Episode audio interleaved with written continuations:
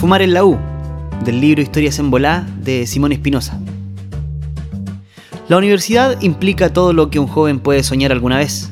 Libertad absoluta, ausencia de control parental, normativas académicas débiles, en fin, todo lo necesario para desplegar de manera irreparable la etapa más irresponsable de la vida del humano común. La sociedad va depositando confianza en lo que puede.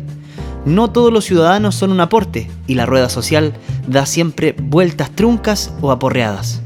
¿Por qué? Porque existen los nefastos estudiantes universitarios, como el que me tocó ser. Un tipo socialmente nefasto. La pubertad aún latente en el organismo bloquea cualquier sistema de percepción del mundo exterior y transforma al universitario en una máquina de no entender mucho. Preocupado de drogarme todo el tiempo que permitiera el calendario de pruebas, tomé todas las decisiones que llevaron al triste camino de la fiesta. Evidentemente, no todas estas decisiones fueron correctas. Recuerdo una particularmente mala. Corrí el año 2007 y un diciembre tórrido azotaba el barrio universitario de Santiago Centro.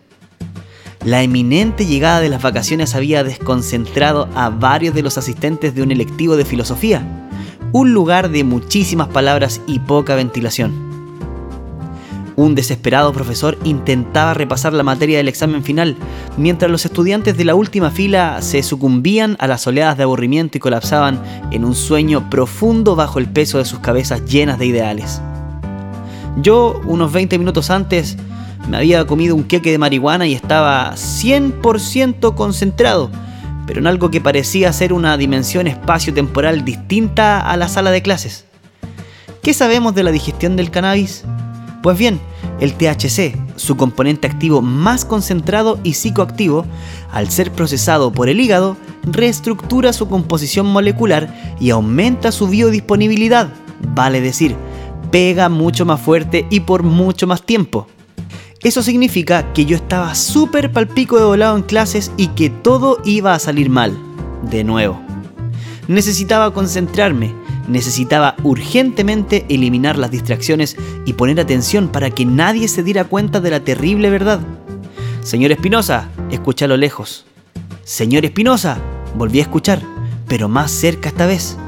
El profesor me miraba directamente, con los ojos desorbitados y ambas manos abiertas, como demandando una explicación racional de por qué estaba tratando de matar una mosca con aplausos.